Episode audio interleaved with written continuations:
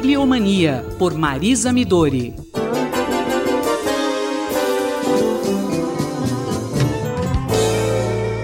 Professora Marisa Midori, muito bom dia.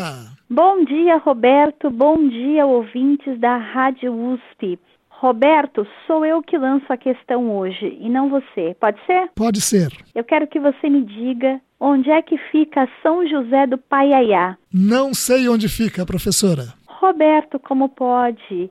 Esta cidadezinha, provavelmente de uma única rua, fica no território das peregrinações do Antônio Conselheiro, localizada, portanto, no sertão de Canudos.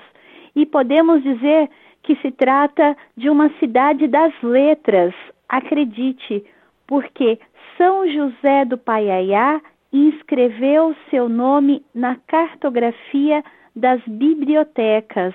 E não é só isso, não. São José do Paiaiá possui a maior biblioteca rural do mundo. Isso reconhecida internacionalmente. Que biblioteca é essa, professora? É uma biblioteca formada mais ou menos por uma coleção de 50 mil volumes e foi fundada por uma figura interessantíssima de uma riqueza ímpar que se chama Geraldo Moreira Prado, mas que também atende pelo carinhoso apelido de Alagoinha. Foi assim que ele se tornou conhecido, veja só, na nossa Universidade de São Paulo, naqueles anos feéricos de 1968. Para recapitular um pouco essa história, tão bem contada pela professora Valnice Nogueira Galvão, num artigo Tesouro no Sertão, que ela publica na revista Livro, no primeiro número da nossa revista Livro, em 2011, podemos dizer de forma resumida que o Geraldo Moreira Prado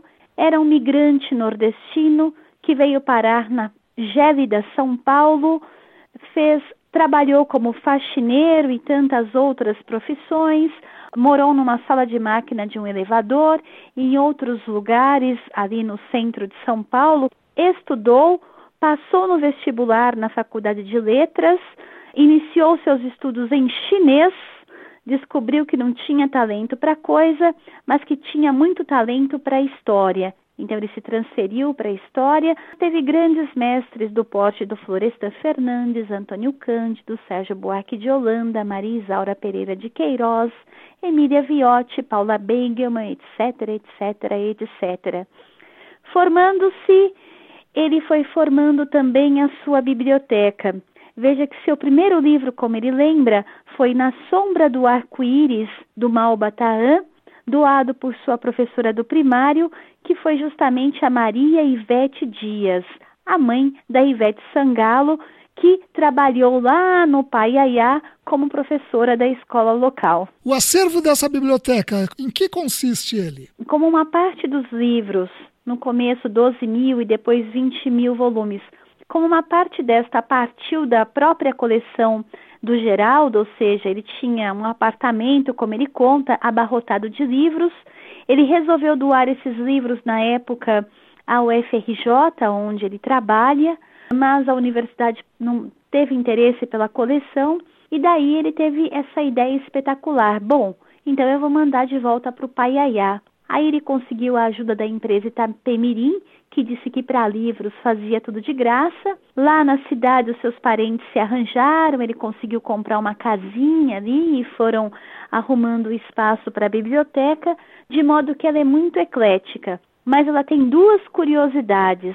Uma, uma edição completa do Molière do século XVIII, que não é coisa pouca, e a outra peculiaridade é que ele tem uma coleção bastante completa de obras sobre a China, que ele inclusive visitou, ou seja, mesmo sem aprender a falar o chinês, a China continuou no imaginário desse grande colecionador. A professora Marisa Midori conversou com Roberto Castro. Bibliomania, por Marisa Midori.